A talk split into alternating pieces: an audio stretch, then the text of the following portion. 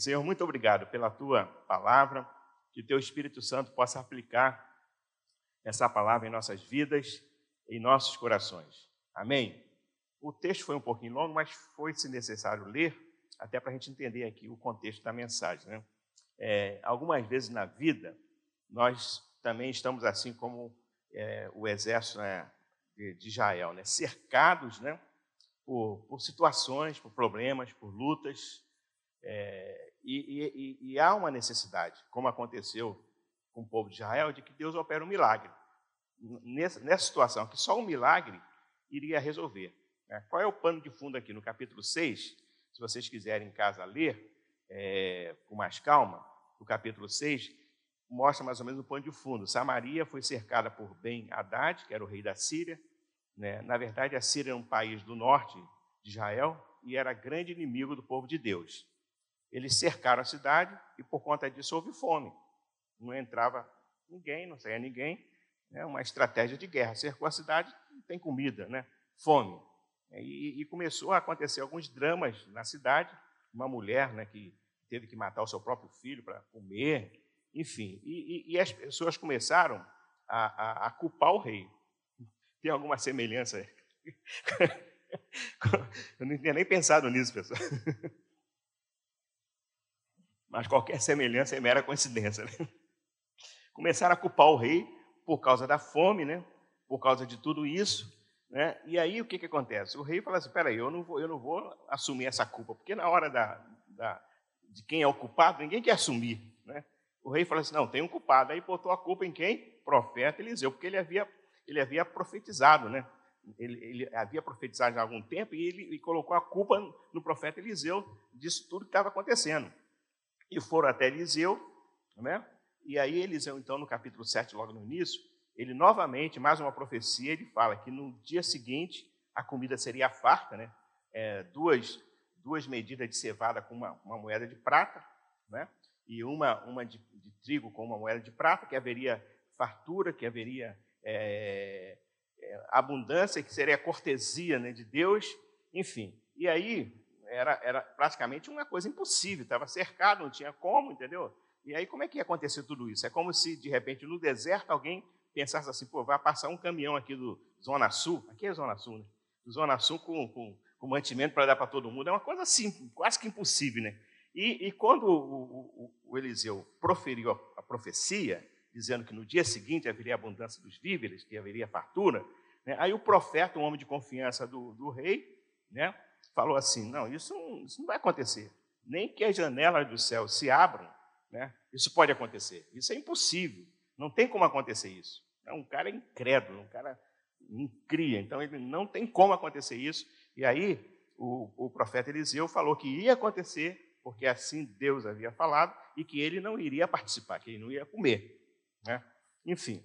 Aí o texto continua e aparece quatro homens leprosos, né? que foi aí, vamos dizer assim, a, a, a maneira que Deus usou para que o milagre acontecesse. Deus é Deus, irmão. Deus é fantástico.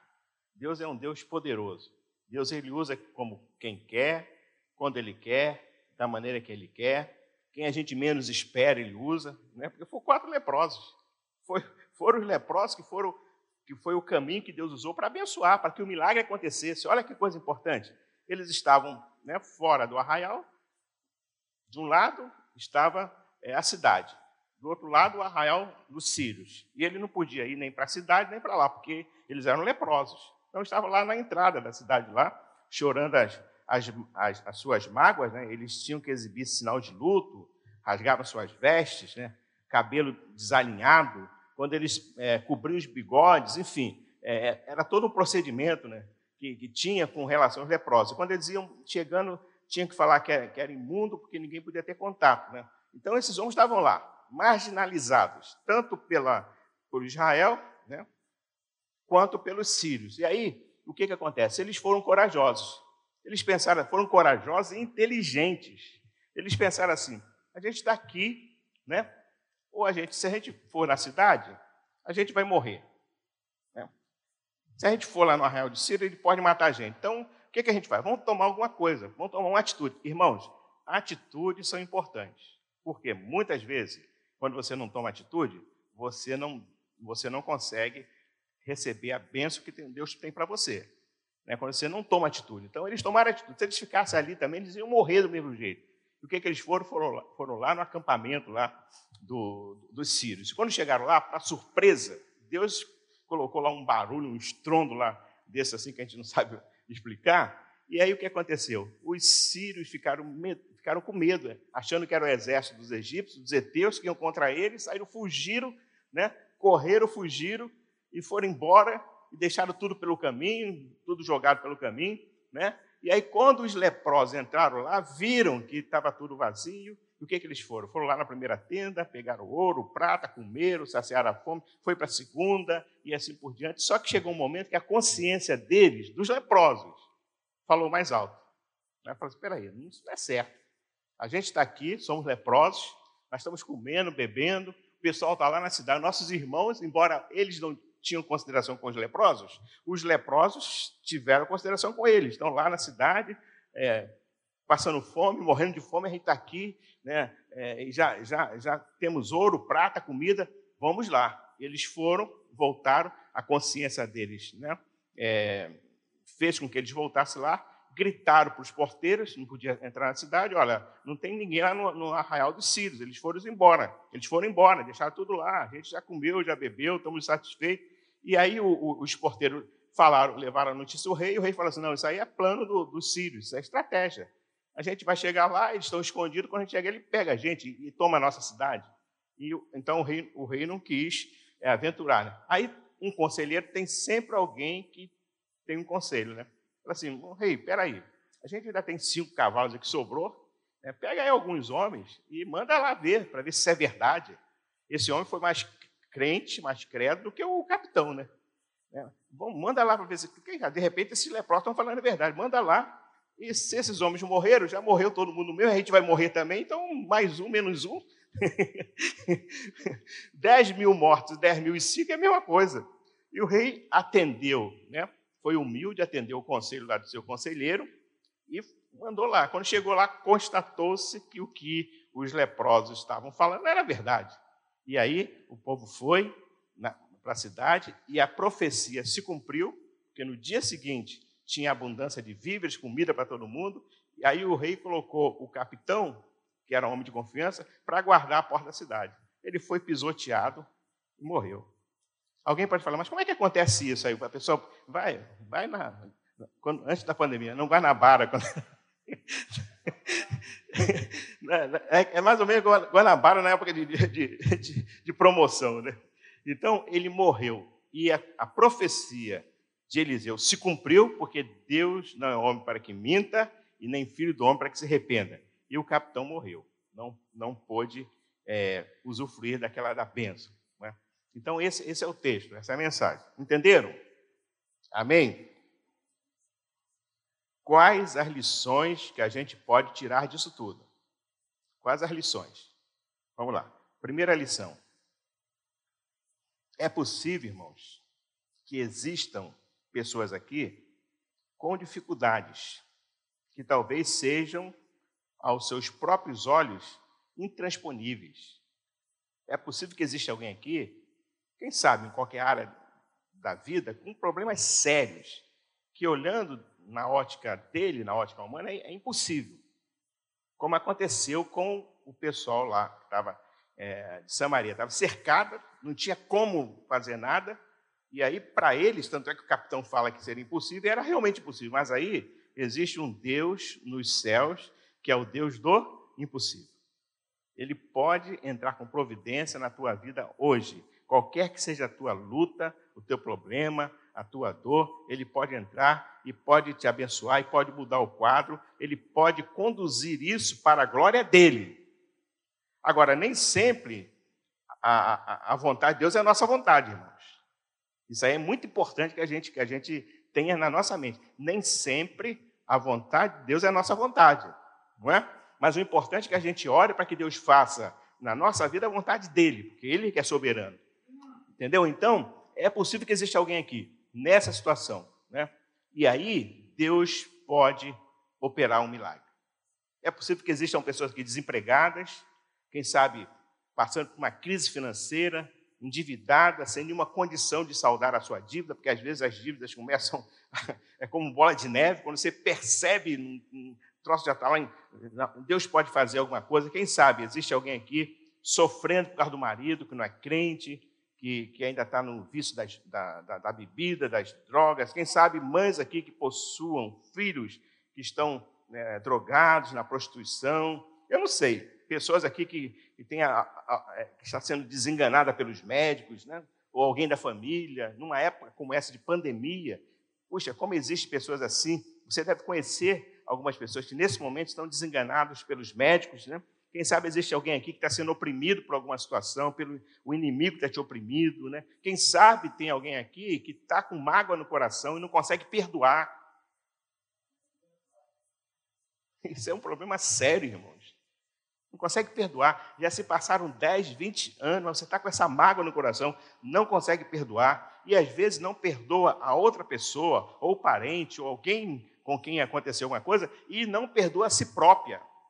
Gente que não se perdoa. Deus já até perdoou, mas ela continua né, não se perdoando. Quem sabe tem aqui a gente assim, com sentimento de culpa por causa de situações que aconteceram no passado, ou quem sabe gente com complexo de inferioridade, acha-se o pior pior de, de todos aqui, ou quem sabe, de superioridade, acho que é o melhor de todos, né? porque é dos dois lados. Quem sabe tem gente assim, que estão se sentindo desvalorizada, desprestigiada, ninguém me quer, ninguém liga para mim, ninguém me ama, ninguém me per ninguém percebe, sabe? Quem sabe existe gente aqui com essas coisas sensíveis, carregando essas cicatrizes emocionais, né? que precisa de cura, que precisa de, de Deus agir, que precisa do Espírito Santo fazer alguma coisa. Pessoas que estão precisando é, de, de, de, vencer o medo, de gente que está com medo de tudo, está com medo do Covid, medo de tudo, medo da crise que está se instalando, medo do amanhã, medo de tudo, medo de ser feliz, né? Sabe, tem gente, quem sabe aqui nessa situação, gente cercada por essas coisas todas, pessoas que estão aqui é, pensando que não tem mais jeito, que não tem paz no coração. Quem sabe existe alguém aqui nessa situação, como aconteceu com Samaria. A, a, a cidade cercada, e a consequência foi o quê? Para eles. E é para quem está numa dessas situações que eu citei. Tristeza, porque quando você está passando por uma luta, você fica triste. Você, não, você perde a alegria de viver. Eu falo por experiência própria. Quem nunca, nunca, nunca passou uma luta e você fica triste, você tem que vencer, você tem que fazer, é, é, fazer um esforço é, sobrenatural para você vencer aquilo. Às vezes, na tua casa, é, na, na tua vida, tem um problema sério. E aí você consegue vencer tudo isso com alegria, mas é difícil, só Deus faz isso, irmão. Porque na hora da dor, do sofrimento, a gente fica triste, a gente chora. Né? Quem sabe tem alguém, alguém desanimado, quem sabe tem alguém aqui nesta, nesta manhã que está tá precisando de. que está falta comunhão com Deus, tem dúvida da salvação. Quem sabe tem alguém aqui que está aqui na igreja, mas é infeliz, porque os problemas trazem sobre a nossa vida tudo isso aqui. Ó. E aí, eu quero dizer para você que existe uma solução. Como aconteceu com Samaria, existe uma solução. Aí a gente passa para a segunda lição. Qual é a segunda lição? creia sempre na possibilidade de Deus operar o milagre. Vamos, vamos falar juntos? Creia sempre na possibilidade de Deus operar o milagre. Amém? Você pode aplaudir o Senhor? Deus pode operar um milagre, irmãos. Aleluia, Ele é o Jeová Jirê. Ele não operou lá né, naquela situação que não tinha jeito, ele, ele operou um milagre terrível, tremendo. Então, a situação do povo era de desespero, de fome, o rei entendeu que não podia fazer nada, colocou a culpa Eliseu, mas aí Deus ele, ele entrou com providência, sabe? Então, Deus é o Deus que opera milagres. Na mesma situação do rei, que não podia fazer nada, nós, estamos nós aqui também. Né? Às vezes, irmãos, a pessoa coloca a esperança em alguém, e muitas vezes é no pastor. Não, vou marcar um gabinete com um pastor que vai resolver o problema. Irmãos, a gente não tem solução para problema nenhum. Às vezes nem para os nossos, mas um Deus dos céus tem. Amém? Nós, enquanto pastores, nós estamos aqui para emprestar o nosso ombro, para chorar, para orar, para colocar o, o zap aqui para vocês passarem mensagem quando precisarem, entendeu? Agora, tenha consciência também, né? Ficar toda hora passando mensagem, não tem, não tem sentido. Então, é, é para isso que a gente serve, um ombro amigo, a gente para ouvir, é orar por você, sabe? Então, Deus, Ele pode fazer. Creia sempre na possibilidade de milagre. Né? Duas coisas são importantes aqui. Primeira coisa, crer na possibilidade do milagre, do milagre e saber quem pode fazer o milagre. Você crê na possibilidade do milagre? Amém? Creia na possibilidade do milagre. Agora, segunda coisa, saiba quem pode fazer o milagre. O pastor? Pastor Geraldo, pastor Riz, pastor Edson. Quem pode fazer o milagre é Deus. E Ele está aqui nesta manhã, irmãos. O Espírito de Deus está aqui nesta manhã. Por mais que você ache que seja impossível, por mais que alguém fale como esse capitão aqui, ó, não tem jeito, pode fazer no, que há, se abrir janela do céu não vai acontecer. Por mais que tenha alguém assim na tua vida, porque às vezes tem essas pessoas na nossa vida que tenta nos impedir, tenta minar a nossa fé. Por mais que exista alguém, saiba, há um Deus poderoso, criador dos céus e da terra, que conhece a tua necessidade, que conhece a tua causa e que ele vai de socorro à tua necessidade. Aleluia, porque Ele é Deus. Aleluia. Então, creia sempre na possibilidade de Deus operar um milagre. Você não pode perder isso, porque se a gente perde essa esperança do milagre, a gente vegeta, a gente não, a gente não consegue viver. Amém? Se eu parar de crer que Deus pode me curar, eu, eu vou morrer. Não é, pastor Richard? A gente olha o pastor Richard aqui e vê a luta que ele tem, mas ele está aqui firme crendo sempre que é na possibilidade do milagre. Ele não desiste. Deus pode curar, ele pode. Amém? Ele pode, a qualquer hora, pode curar. Mas o importante é que o Richard, pastor Richard, ele não desiste, ele crê. Porque muitas pessoas, quando passam por situações menores do que ele passa, jogam a toalha. Muitas pessoas jogam a toalha, mas ele está firme. E Deus pode, porque Deus é poderoso. Aleluia. Então, creia, irmão, sempre na possibilidade do milagre. Essa é a segunda lição.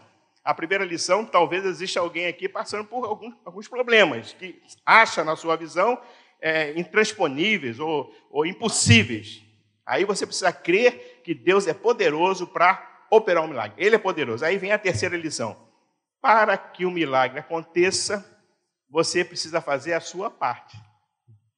Amém? Tem uma parte que a gente precisa fazer, irmão. Um milagre, quer que o milagre aconteça? Faz a tua parte. Né? Os leprosos, foi justamente eles que fizeram a parte que possibilitou o milagre. Né? Eles poderiam estar ali mor mor morrerem de fome, ou de um lado ou do outro, ou lá onde eles estavam, eles então resolvem fazer o quê? Fazer uma parte. Vamos lá. É tomar uma decisão, tomar posição, irmãos. A gente não pode ficar esperando as coisas acontecerem. Quer que o milagre aconteça? Faça a tua parte. Quem, quem opera o milagre é Deus. Mas agora que eu preciso fazer a minha parte, eu preciso. Para que Deus opere o milagre. Deus precisa ver isso, né? Imagine se esses leprosos ficassem lá no lugar dele. Não haveria milagre. Então, você está desempregado? O que, que você faz? Qual é a tua parte? Envia currículo. Faça cursos. Não é? A internet tem uma opção enorme de cursos gratuitos que você pode fazer né? se capacite, se inscreva em concurso, não importa. Ah, vou me inscrever, não vou passar, mas tente. Se você pensar assim, não vai passar, nunca vai passar. Tente. Então, você está desempregado? Então, faça a tua parte e Deus vai te abençoar. A porta do emprego vai abrir. Mas, pastor, estamos numa pandemia. E aí? Deus é muito maior que pandemia. Quando ele quer abrir a porta, ele abre em pandemia, fora de pandemia, em epidemia, ele abre porta, porque ele é o Deus que abre porta. Se, se a mão de Deus estiver sobre a tua vida, ele quiser te abençoar, não há a pandemia que atrapalhe a bênção na tua vida, irmãos. Amém? Não há pandemia que vai atrapalhar a bênção de Deus na tua vida, porque muito maior que a pandemia é o nosso Deus. Está desempregado? Faça. Olha aí, a parte que a gente que cabe a gente fazer. Aquela, aquela, aquela, aquela, aquela aplicação que todo pregador faz, né? Lá de, na ressurreição de Lázaro. Né? O que, que homem fez, os homens fizeram? Tiraram a pedra. Quem ressuscita? Deus. Por que, que Deus, por que, que Jesus não tirou a pedra? Seria fácil, né? Pedra, sai daí. Mas Jesus não fez porque cabia aos homens o quê? Tirar a pedra. Então a tua parte você precisa fazer. Seu marido não é crente. Como é que você faz, pastor? Como é que eu faço? Para de brigar com ele. Dá, testemunho dele para ele, de crente. Faça a comida dele. Vem para a igreja, mas deixa a comida preparadinha. Acabar o culto, vai para casa, sente na mesa com ele. Faça a tua parte, ganhe o seu marido com um amor. A gente tem um monte de experiência de irmãs que ganharam assim. Não adianta criticar. Se ele bebe, não critique, não. Ore por ele, ame o seu marido, faça a tua parte, seja uma esposa né, zelosa, e Deus vai agir, irmãos. Amém? Antes de você querer mudar o seu marido, mude a você. Quem sabe quem precisa mudar é você, ou, ou, ou, a esposa, né? Também a gente só fala de marido, ou a esposa, fala só de esposa marido, ou marido. Né? A esposa não é crente, mude você, leve ela para passear, embora agora é melhor ficar em casa, né? A sogra não, Richard. Não, leve, não, então, aquele negócio, é, é, faça, faça um, um, um, almoço, né? É, agora isso pode, liga aí para o iFood, né? iFood ou iFood? iFood, né? iFood, o I, iFood. Vai lá, liga e, e, vem alguma coisa. No dia dos namorados eu fiz, não, não, dia das mulheres. Dia das mulheres eu fiz, né? Eu e o Gabriel, eu e o Gabriel. Fiz um jantar para a e para a Gabriele. Mandei, arrumei a mesa do meu jeito. Né? Liguei para o Brasileirinho, que é lá em Campo Grande. Comprei a comidinha que a Esther gosta, preparamos a mesa, eu e Gabriel. Aí depois, depois você lembra disso? Fizemos uma jantinha. Faz isso. São coisas simples. Você vai ganhar a tua esposa, o teu marido. Amém? Então, faça a tua parte. Seu filho está desviado, não desista de orar continue orando por ele, continue intercedendo, sabe? Deus vai trazê-lo de volta em nome de Jesus. Deus vai abençoar. Deus é Deus, mano. Sabe, quando você faz a obra, você ora, Deus abençoa. Nós tivemos a experiência com a nossa filha, né, Gabriel? Com a, Esther, com a Gabriele. Ela não está aqui, o Gabriel está um pouquinho dodói. Então, o que, que acontece? Ela ficou um tempo afastada da igreja. E a gente estava lá em Campo Grande, há quase três, quatro anos atrás. Né? a gente sempre fazendo a obra de Deus, e aí um belo dia no culto jovem, eu, o, o, rapaz pregou, abri espaço, o rapaz pregou, pregou, né? E ele pregou bem, o rapaz. E só que aquela, aquela pessoa está começando, é porque a nossa dificuldade maior, às vezes, do pregador é fazer apelo, né? Tem gente que prega muito bem, mas não sabe fazer apelo. Ele não fez um apelo assim, né? Legal. Aí eu fui lá, fui, peguei o microfone para ele, me deu, devolvi. Aí eu fiz o apelo. E algumas pessoas vieram à frente, e aí um outro diácono falou assim: fala, vê se tem alguém que quer aceitar Jesus. Eu falei, tem alguém que quer aceitar Jesus como Salvador? Lá atrás levantou uma mãozinha. Já tinha um pessoal na frente. E aí eu, Deus abençoe, quando eu fui ver quem era a Gabriele. Chorando, né, Esther? Chorando. E graças a minha filha está firme na presença do Senhor. Está firme, né? De lá para cá. Sabe, faça a tua parte, ore, não desista. Sabe, o teu filho não pertence ao diabo, não, pertence a Jesus. Ele vai entrar na tua família, vai trazer ele de volta em nome de Jesus. Sabe, aleluia, não desista. Quando, a, quando você ora, quando você se põe de joelho, né, o, o, o, o jargão comum, o filho fica em pé. Então se coloque de joelho e ore. Amém? Aleluia. Pastor, qual, qual, qual, qual é o meu cerco? Qual é o meu cerco, Samaria? Maria? Eu quero me casar. Ora, faz o cabelo bonitinho. Toma um banho de vez em quando. Faz a tua parte, pessoal. Faz a tua parte, quer casar, faz a tua parte. Né? Vai lá, fala para a pessoa, fala para. Né? O rapaz às vezes está, né? Tá, sente aqui no coração, ah, eu tenho vergonha. Não tenha vergonha, não. Fala, olha aí, ó, minha filha, você é crente, também sou crente, é batizado com o Espírito Santo, também sou, então olha só, vamos namorar. O não você já tem como resposta. Né? né? Não já tem como resposta. Então, vai em frente. Para de ficar com medo, com vergonha, sabe? Você tem mágoa no coração, está com o coração magoado por alguma coisa, libere perdão, libera o perdão. Não adianta ficar com mágoa no coração. Libera, sabe? Deus quer fazer isso. É perdoar, é opção tua. Não viva com essa mágoa. Sabe, já passou tanto tempo, já, sabe, já se esqueceu e você continua com essa mágoa. Libera o perdão, vá até a pessoa. Se for possível e preciso, vá à pessoa. Em nome de Jesus. Sabe, pastor, o diabo me acusa constantemente. Há poder no sangue de Jesus. Abandone o pecado, recorra ao sangue de Jesus, procure ajuda. Não deixe o diabo te destruir, procure ajuda. Abandone o pecado. O sangue de Jesus tem poder para curar, libertar. Ah, pastor, eu quero ser cheio do Espírito Santo. Eu quero ser batizado com o Espírito Santo. Desligue a televisão. Desligue o BBB. Busque o Senhor. Venha para os cultos da igreja. Quinta-feira é culto de oração, vem para cá orar, vem buscar a Deus, sabe? É assim, faça a tua parte. Quando você fizer a tua parte, Deus vai fazer a parte dele. Amém?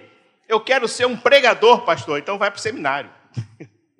Estude a Bíblia, começa a estudar, começa a ler, e Deus vai te dar mensagem. Se, olha, uma coisa é certa: se Deus começar a te dar mensagem da palavra de Deus, Ele vai te dar um público para você pregar. Amém? Mesmo que seja para uma pessoa lá do seu trabalho, mas é um público. Não é?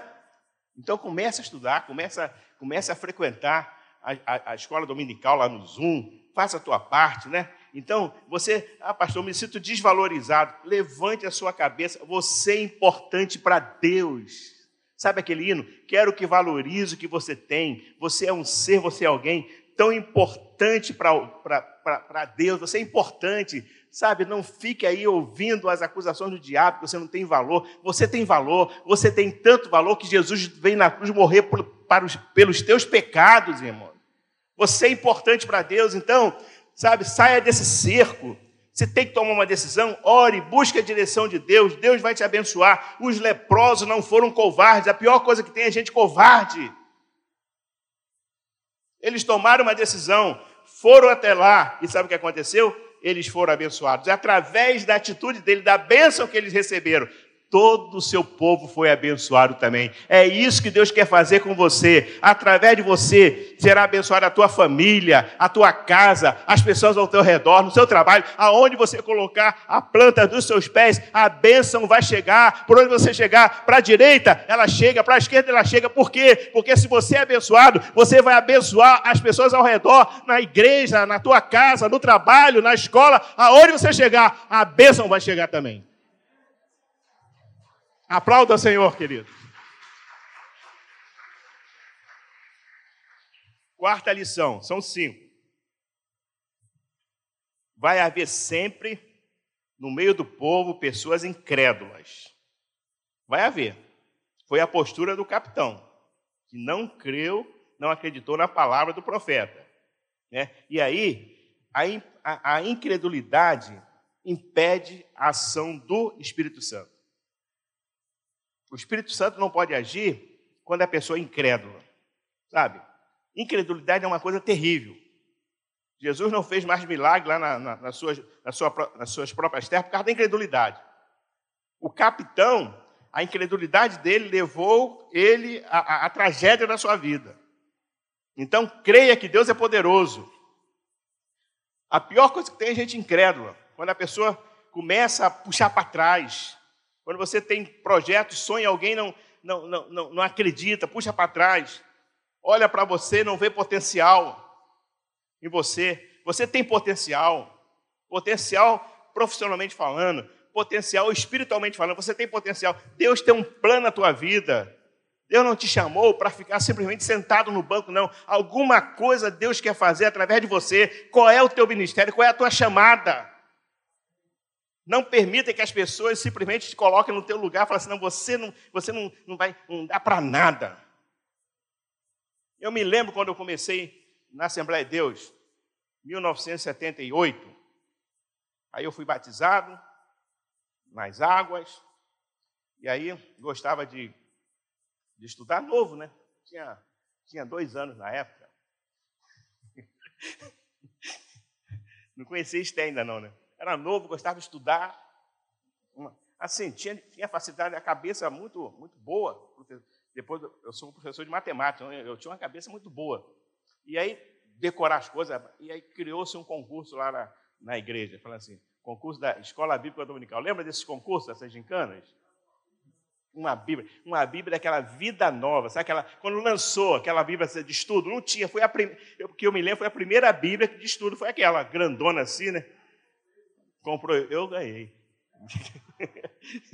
Aí criou-se um, um, concurso. Quem conseguir, durante o ano, responder mais perguntas da, da, da, da lição, ganharia a Bíblia.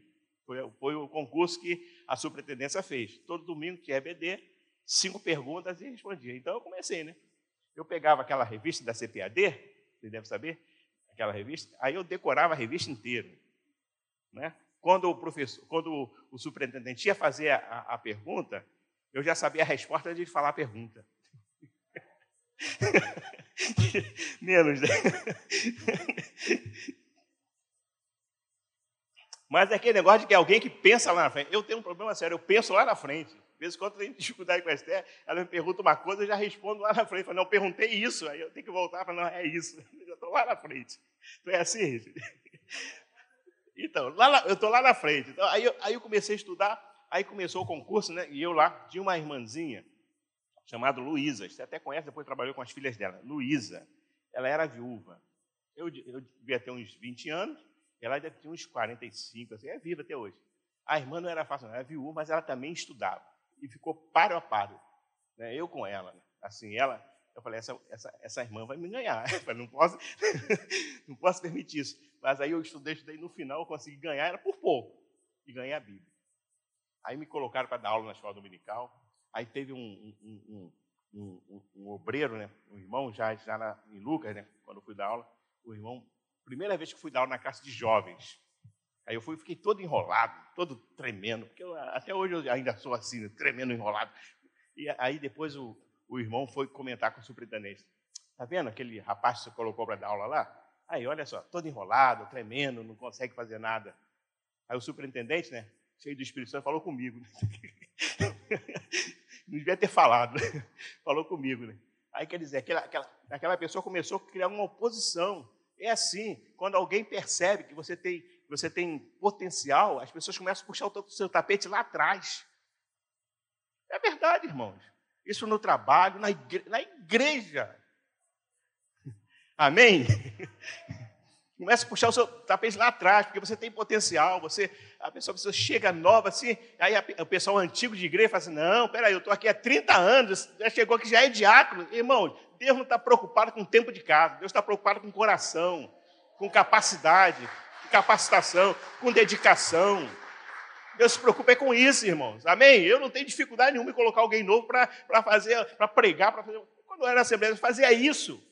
E hoje vários irmãos são pastores, por quê? Porque alguém abriu a porta para eles.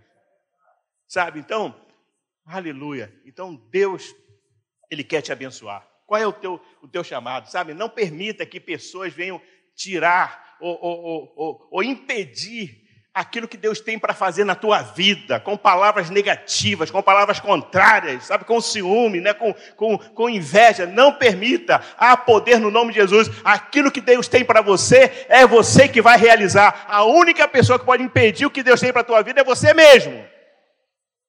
Se você não fizer a tua parte. Se você fizer a tua parte, Deus é fiel. A parte dele já fez. Então, cuidado com a incredulidade. O capitão pela sua incredulidade, ele simplesmente não recebeu a bênção. E finalmente, para a gente concluir, né, a quinta lição. Quando você receber sua vitória, você precisa ter compromisso com Deus. Vou repetir. Quando você receber sua vitória, você precisa ter compromisso com Deus. Foi isso que aconteceu com os leprosos, né? Eles foram abençoados, comeram, se fartaram, pegaram lá ouro, prata, e aí veio a consciência, veio o Espírito Santo falando: olha só, vocês não estão certos. Eles não foram egoístas.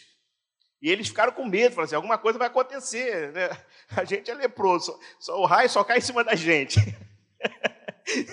Olha a incredulidade também. A gente, só a gente só se dá mal na vida por fim somos leprosos. E agora estamos aqui. Vamos fazer alguma coisa. Não vamos, não vamos ser egoístas, não. Vamos, vamos, vamos participar, senão vai alguma coisa ruim vai acontecer, algum mal vem sobre nós. Irmãos, tem que ter compromisso. Deus abençoa, então vamos ter compromisso com Deus. Infelizmente, as igrejas estão cheias de gente, não que tenha compromisso com Deus, gente que quer receber a bênção. Né? Faz da igreja como se fosse supermercado. Para que serve o supermercado? Você vai lá, compra o que você quer e vai embora.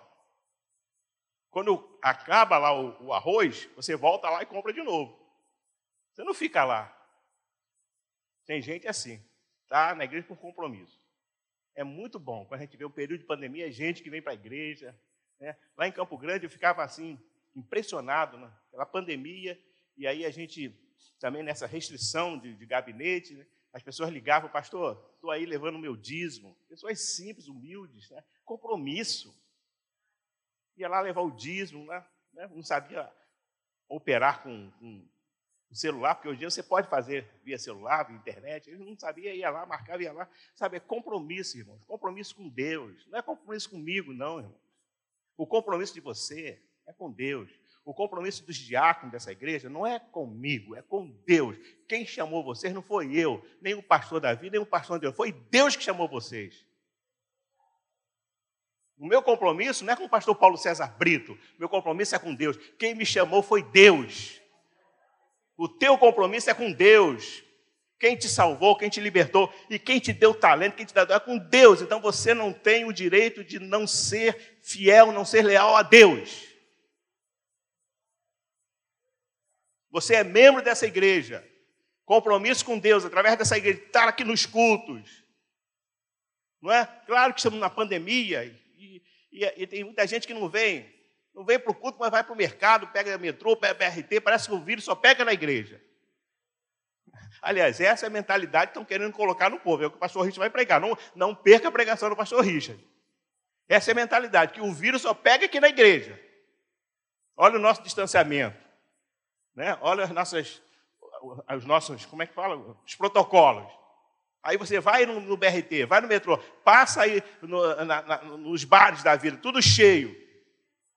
Aí o crente não tem compromisso com Deus, não quer vir para a igreja. Compromisso é com Deus. Os leprosos tiveram compromisso. Falaram assim: peraí, alguma coisa ruim vai acontecer. Vamos lá, vamos fazer a nossa parte. Vamos evangelizar o povo. Os leprosos tornaram-se evangelistas, irmão. Vamos lá falar. Vamos falar que, que o milagre aconteceu. É isso que Deus quer: compromisso. Temos que ter compromisso com Deus.